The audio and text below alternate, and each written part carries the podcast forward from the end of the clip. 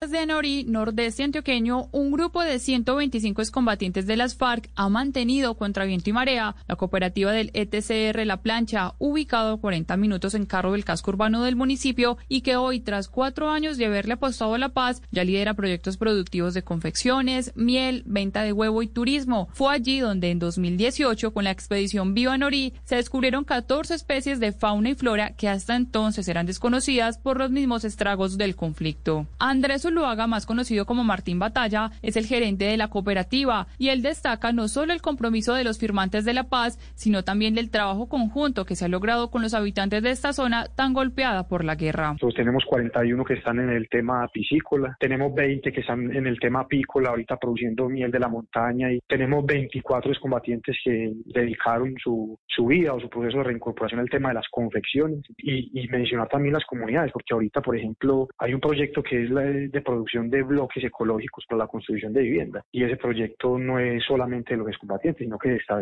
desarrollando con las comunidades de las veredas aledañas. Y es que según la Agencia para la Reincorporación y la Normalización, en Colombia hay vigentes 1.531 proyectos productivos en los que participan 4.634 excombatientes, tanto en iniciativas colectivas como individuales, pues hay quienes le apostaron a trabajar por su cuenta para estar con su familia. Es el caso de Pablo Monsalve, quien perteneció al Frente 18 de la extinta guerrilla y dejó además el ETCR Santa Lucía en Ituango para hacer una nueva vida en Medellín. Pues mi cuento aquí en la ciudad de Medellín, pues me siento, digamos, contento porque tengo mi familia, tengo el hogar, tengo todo. Por el momento hago lo que es a domicilios y trasteo. Ya van 200, como 123 compañeros ya asesinados y a pesar de no ver eso, pues dice uno, listo, sigamos luchando, vamos a ver hasta dónde se va a ir esto. Pero no ha sido un proceso fácil. La implementación del acuerdo de paz y el respeto de la vida de quienes dejaron las armas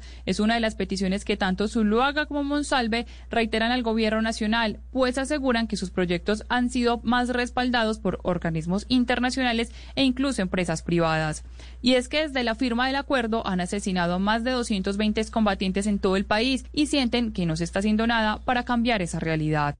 a pesar de que tiene muchos elementos positivos, hay